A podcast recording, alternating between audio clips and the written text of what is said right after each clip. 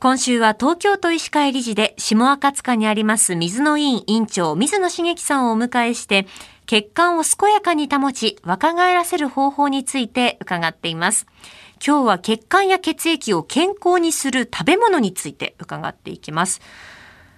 何がいいんでしょうか？そうですね、はい、皆さんもご存知な青魚と言われている代表の魚はイワシですかね昔ちょっと高い時期がありましたけど、まあ、最近少し安くなってきたみたいですが、まあ、このイワシっていうのがですね、えー、結構やっぱり寒い海でもですねあの元気で泳いでて、はい、まあ、結構集団で泳いでるみたいですけども、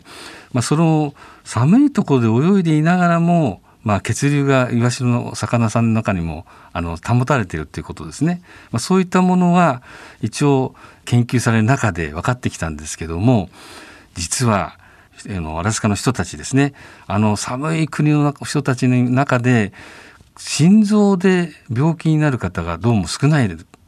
ということが分かってるんですね。はい、で同じように寒いとこのスカンディナビア半島というあの北欧の方の、うんうん、あちらの方はですねと比較したらどうも心臓病で亡くなる方はスカンディナビアで多いんですけどもアラスカの人はそんなに多くないと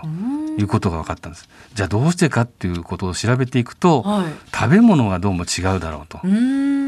でアラスカの人ってアザラシを食べるんですね、ええ、アザラシは何を食べてるかっていうところに話が持っていかれて、えー、イワシをどうもアザラシはたくさん食べてるから、えー、でイワシの成分はじゃあ何なんだっていう話から、うん、このコレステロールを下げる作用のある EPA とか DHA がどうも豊富に入っていてこれが最終的に食物連鎖の中でアラスカの人にいい方向に働いたという研究があります。うんじゃ青魚を食べることって健康にいい、まあ、血管や血液にいいっていうことですよね。そういうことになります。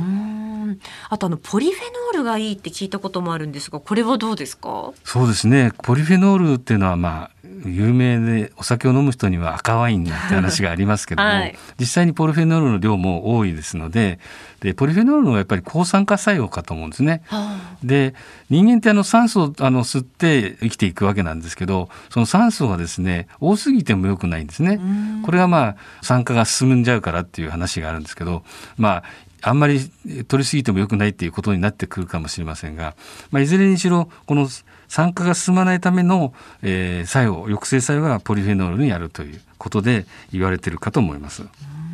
さっきあのイワシって具体的にお魚の名前出てきましたけれども、はい、他に血管や血液にいいお魚ありますか？そうですね。青魚ということで、はい、あの青魚って嫌いなんだよっていう 人もいらっしゃるんですけど、はい、ただ青魚っていうイメージを持つよりもその例えばえー、白身魚っていう言葉もあります。白身魚はちょっとそういう面ではこの EPA とかが少ないかなと思うんですけど、うんええ、お魚全般的に考えると半分ぐらいは結構 EPA とか DHA が多いお魚が多いかと思うんですね。うんうん、であの最近鮭が戻ってこないなんて話があって鮭なんかもですねそれなりのあのいい作用があるかと思います。はい、で特に鮭から作ったなんていう昔あの骨の病気で骨粗しょう症ってのなんですけど、えー、あのこういったものに、えー、効果が高いっていうのが鮭なんかはあるだろうと言われておりますね。で鮭はあの赤身でちょっと赤いって言ったらなんていうんですかねオレンジ色ですかね。あれマスも大きくなると同じような色になるんですけどおそらくお魚さんが食べるプランクトンからの影響でそういった形になってるかと思うんですけどそういったプランクトンの、えー、影響を受けてるっていうこともあるかもしれませんですね。まあ、いずれにしろ全般的に例えばマグロだったら赤身がいいのかなとか、はい、そういうイメージで思っていただければいいのかと思います。えー、明日は血管を若返らせる生活習慣についてお話伺っていきます。水野委員長、はい、水野茂樹さんでした。先生、明日もよろしくお願いします。